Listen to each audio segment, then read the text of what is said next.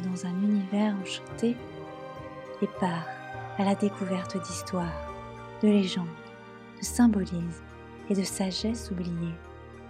Redécouvre le monde sous un autre regard avec le podcast Les lueurs de soi. Je suis Laura et heureuse de t'accompagner durant tout ce voyage.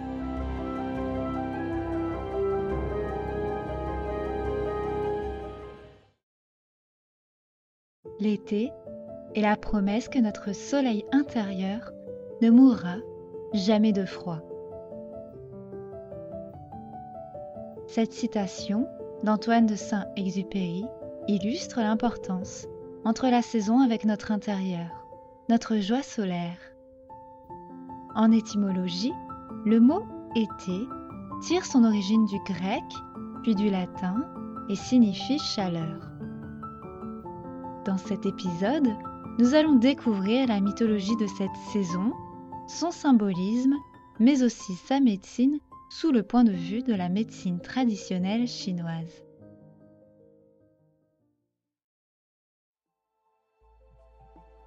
Dans la mythologie amérindienne, selon les traditions du clan Akoma, Miyoshin est l'esprit de l'été. Il vient du sud, là où le maïs et les fleurs sont toujours abondants et fleuris. Cet esprit est celui qui apporte le maïs, la brise de l'été, mais il peut aussi appeler tous les oiseaux, les insectes et les animaux de cette saison. Son avant-garde est la chauve-souris, car elle lui permet de résister au pouvoir de l'hiver. Dans son histoire, il est compté son combat avec l'esprit de l'hiver, Chakok. À l'issue de celui-ci, les deux esprits conviennent d'un accord, où chacun peut gouverner durant la moitié de l'année sans que l'autre ne vienne le déranger. Ce mythe amérindien explique pourquoi l'année est divisée en une saison froide et en une saison chaude.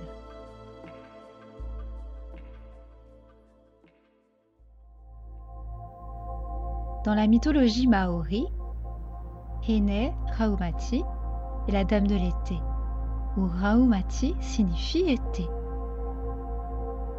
Elle assiste dans l'agriculture et son attribut est le kumara, qui est la patate douce. Ine Raumati est l'une des deux épouses du soleil. La seconde se nomme Ine Takura, ou Takura signifie hiver. Elle assiste dans le travail de la pêche. Ces deux figures sont donc complémentaires, chacune reliée au soleil.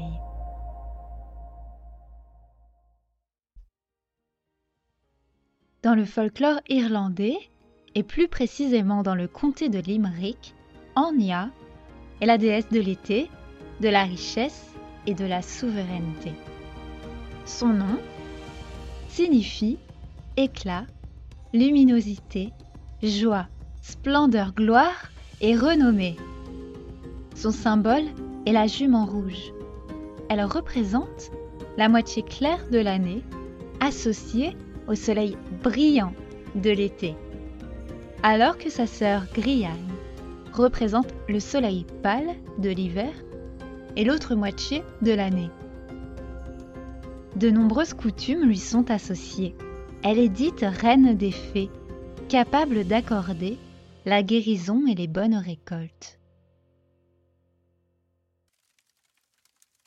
Dans le calendrier grégorien, l'été commence avec la saison astronomique, le 21 juin dans l'hémisphère nord. Chez les Celtes, cette date correspond à la fête de l'Ita. C'est le jour le plus long de l'année, le solstice où l'on raconte que le dieu solaire est à son apogée et la déesse solaire, elle, est enceinte. C'est une période où les cultures poussent et où la terre est fertile et joyeuse. Le solstice est un événement majeur dans les anciennes civilisations où des monuments ont été érigés. Comme le très célèbre Stonehenge en Angleterre, mais aussi dans le comté de Limerick, le cercle des pierres de Grange, mais aussi en Égypte avec le cercle de Napta, aussi nommé Napta Playa. Durant cette période, la croissance, le succès, l'amour et la guérison sont célébrés.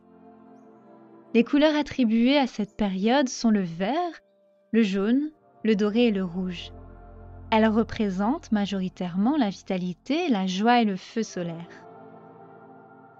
Pour les plantes, ce sont l'ortie, la verveine, la lavande, la fougère, la chile millefeuille, le millepertuis, le chêne et le fenouil. Ces plantes, majoritairement, apportent leur soutien pour détendre le corps mais aussi l'esprit. Chez les minéraux, l'émeraude, le jade, l'or et la pierre du soleil apportent le calme, la guérison et la joie.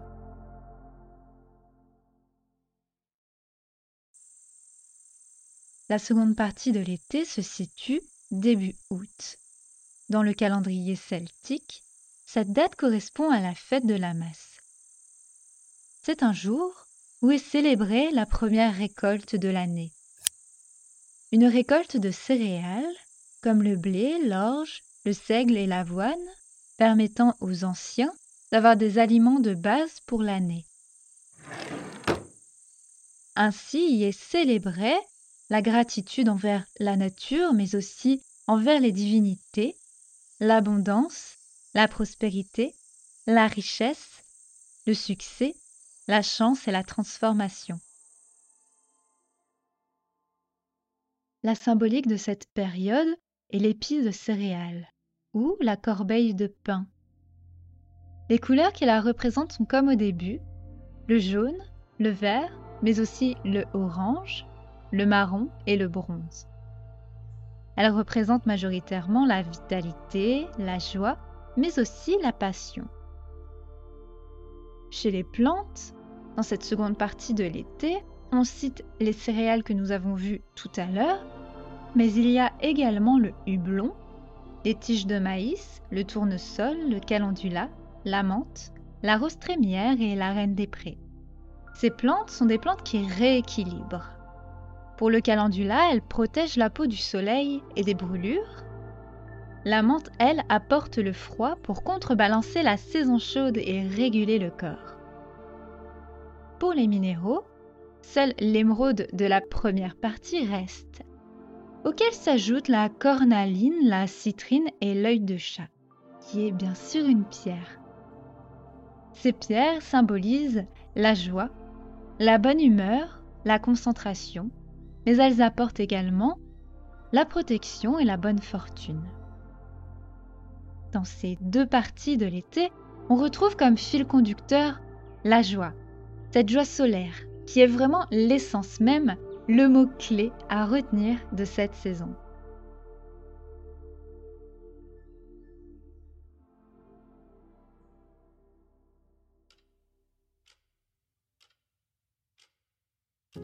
Dans la médecine traditionnelle chinoise, les saisons sont associées à la circulation du sang et de l'énergie qui est appelée le qi.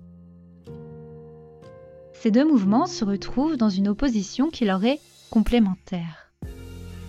Par exemple, à partir du solstice d'été, le mouvement du sang est le plus bas et remonte en douceur vers la chair. Alors que la courbe de l'énergie est à son plus haut point. Au solstice, elle descend progressivement dans l'épiderme jusqu'à son prochain cycle à l'équinoxe de l'automne.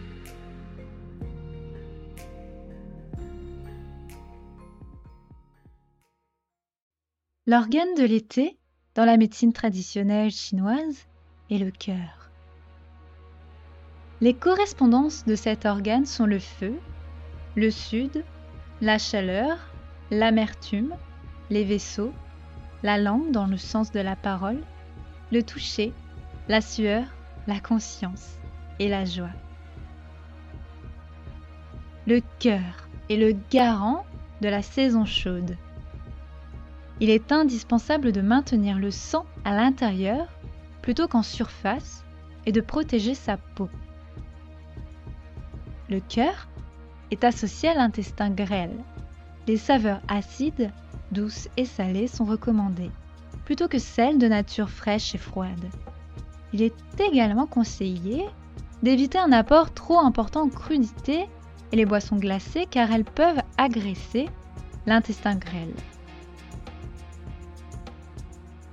Merci d'avoir écouté cet épisode sur les origines de l'été. Cet épisode propose une introduction sur les savoirs anciens et les symboliques de cette saison à travers les époques et les civilisations. Les informations données servent à une introduction inclusive, mais ne remplacent pas la consultation d'un professionnel de santé. Si tu as aimé ce format, à la découverte d'histoire et de symbolisme, tu peux partir à la rencontre de ton propre conte, puisque je réalise des livres sur mesure qui retracent ton parcours de vie ou l'origine de ton nom et de ton prénom. Une exploration à travers le temps et l'espace pour te dévoiler toutes ces significations. Pour en savoir plus, tu peux aller sur le site leslueursdesoie.fr dans la rubrique Les trois soies ou tout en bas de la page d'accueil. Je te souhaite une belle journée et à bientôt pour un prochain voyage.